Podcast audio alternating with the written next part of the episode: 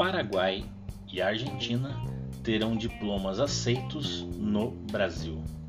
O acordo para simplificar a revalidação foi firmado durante a cúpula do Mercosul.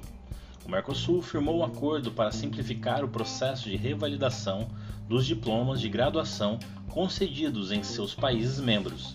O acordo foi assinado nesta semana durante a 53ª Cúpula dos Chefes de Estado do Mercosul e Estados Associados. A revalidação se dará mediante verificação documental, não havendo necessidade de análises específicas de avaliação acadêmica. Desta forma, um diploma de graduação obtido no Brasil, por exemplo, terá validade na Argentina, Paraguai e Uruguai. Os outros países do Mercosul, a reciprocidade deverá ser aplicada entre esses quatro países.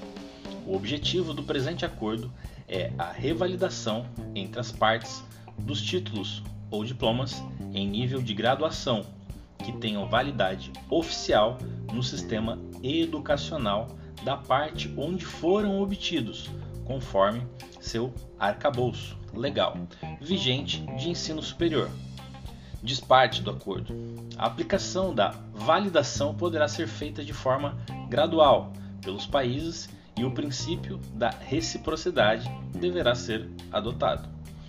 Os cursos incluídos no acordo são apenas aqueles reconhecidos no Sistema de Credenciamento Regional de Cursos de Graduação e Estados partes do Mercosul e estados associados do Sistema Arcosur. Os estados associados também estão incluídos no acordo, desde que tenham assinado o acordo que criou o sistema Arcosur. Os estados associados do Mercosul atualmente são Bolívia, Chile, Colômbia, Equador, Guiana, Peru e Suriname.